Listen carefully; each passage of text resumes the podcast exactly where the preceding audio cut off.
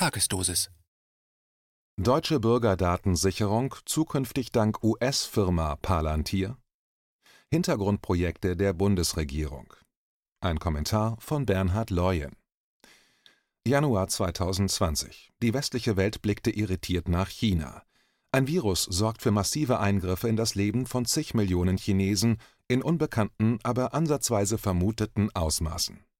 Die neue Qualität totaler Kontrolle wurde über die Medien kolportiert und vermittelt.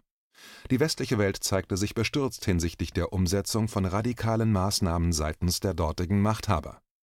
Die Tagesschau berichtete im Februar 2020, Zitat, China überwacht sein Volk wie kaum ein anderes Land. Seit dem Coronavirus-Ausbruch hat das eine neue Dimension erreicht. Bürger müssen ihren Gesundheitszustand und Aufenthaltsort melden. Zitat Ende. Diese totale Vereinnahmung der Menschen galt in hiesigen Breitengraden als unvorstellbar, nicht durchsetzbar. Der ARD-Weltspiegel erläuterte ebenfalls im Februar 2020 die Situation in China über einen Beitrag mit dem Titel China Corona-Chaos oder totale Kontrolle. Die Moderatorin klärte den Zuschauer auf, Zitat, so werden die Menschen zerrieben zwischen dem tödlichen Virus und ihrer eigenen Führung. Zitat Ende. Der Beitrag erklärte zum Ende hin die Stimmung der Bevölkerung in China. Zitat: Aber die angespannte Stimmung ist ein Indikator. Zensur im Netz, Kontrollen auf der Straße. China hat den Krieg erklärt gegen das Virus. Alle müssen mitmachen. Dafür sorgt jetzt der Staat. Zitat Ende. Die nun zurückliegenden zwölf Monate belehren uns nun eines Besseren. Ähnliche bis identische Maßnahmen, die im ersten Halbjahr quer durch die Medien als Verschwörungsmythen stigmatisiert wurden, sind inzwischen nüchterne Realität. Das Jahr 2020 war geprägt durch sicht- und spürbare Forderungen und Nötigungen seitens der Regierung. Die Bevölkerung scheint in Schockstarre zu verharren. Die nun beschlossene, vorgezogene erneute Ministerpräsidentenkonferenz für kommende Woche lässt wahrlich nichts Gutes erahnen. Unter dem Stichwort Corona-Maßnahmenkatalog erduldet der Großteil der Menschen eher stillschweigend einen immer rigideren politischen Weg, um nur so die vermeintlich wütende Viruspandemie in unserem Land unter Kontrolle bringen zu können.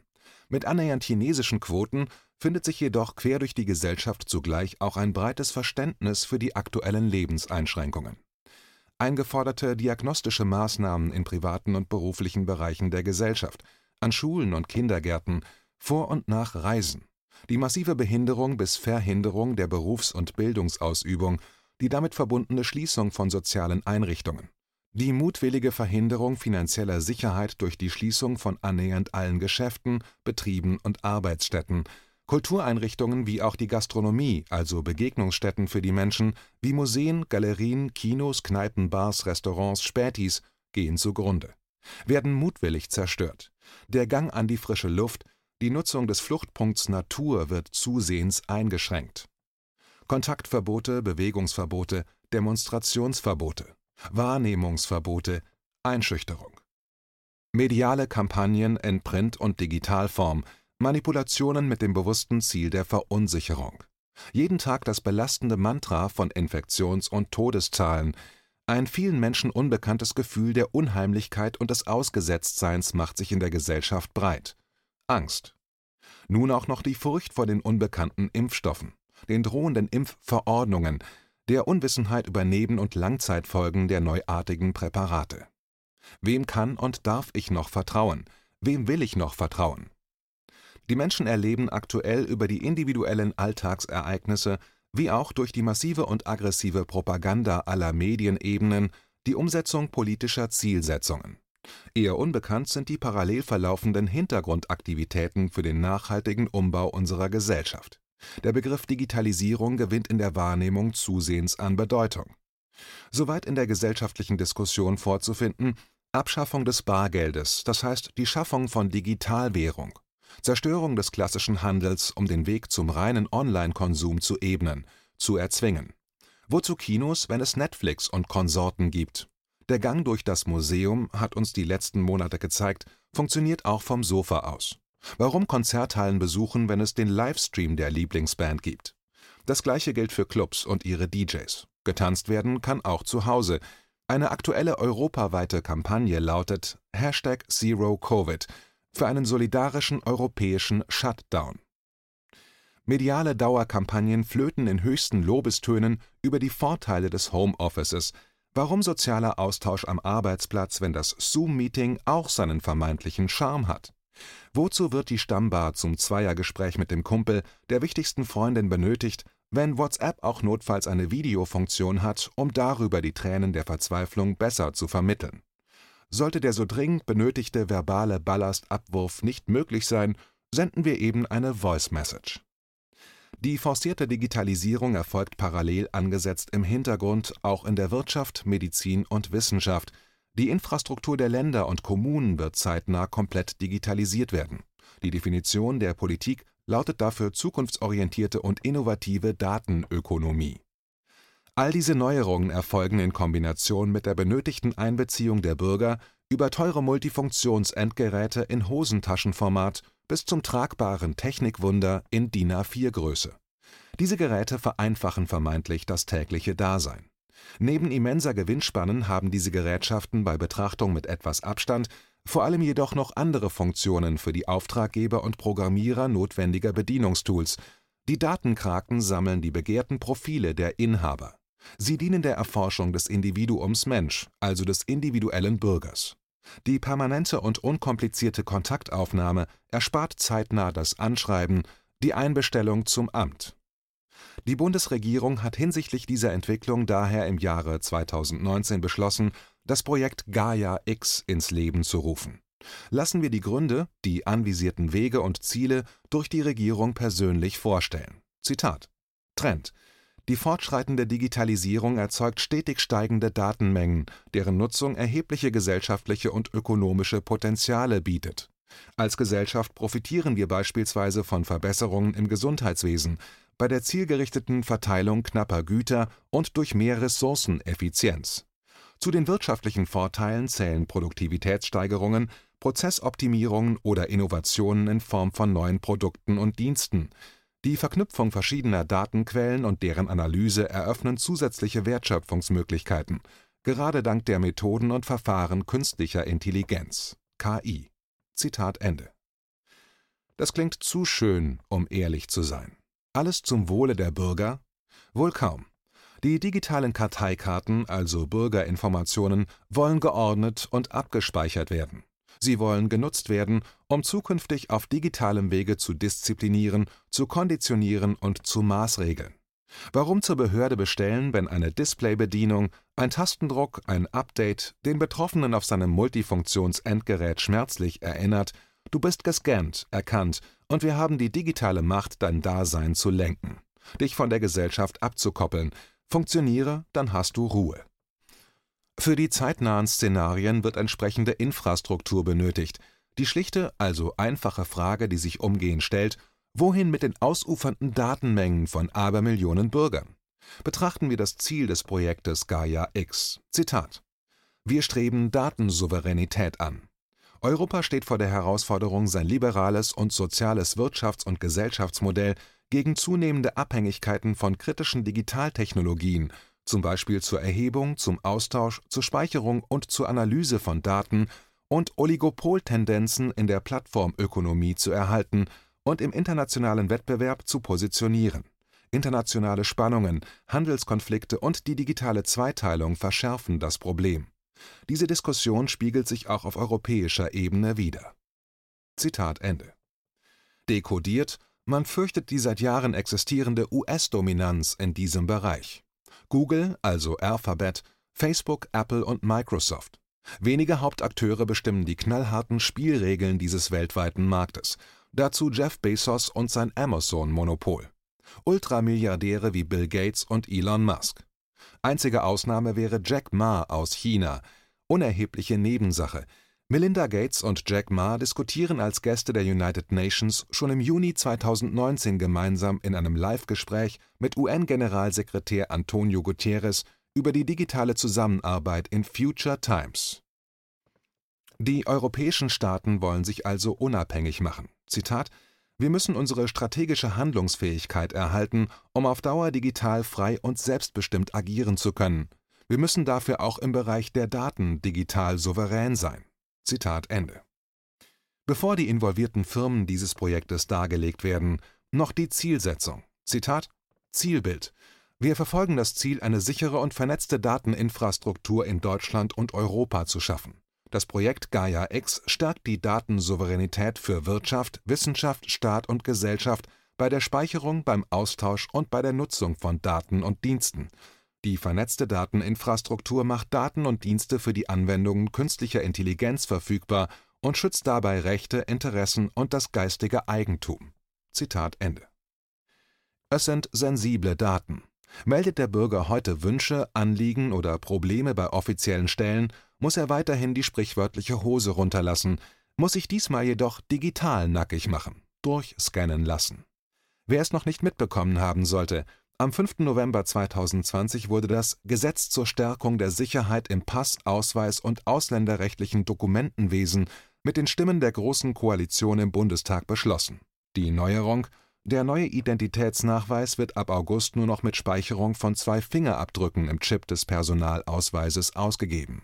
Auch diese Daten müssen, also werden in der zukünftigen Riesencloud gespeichert werden.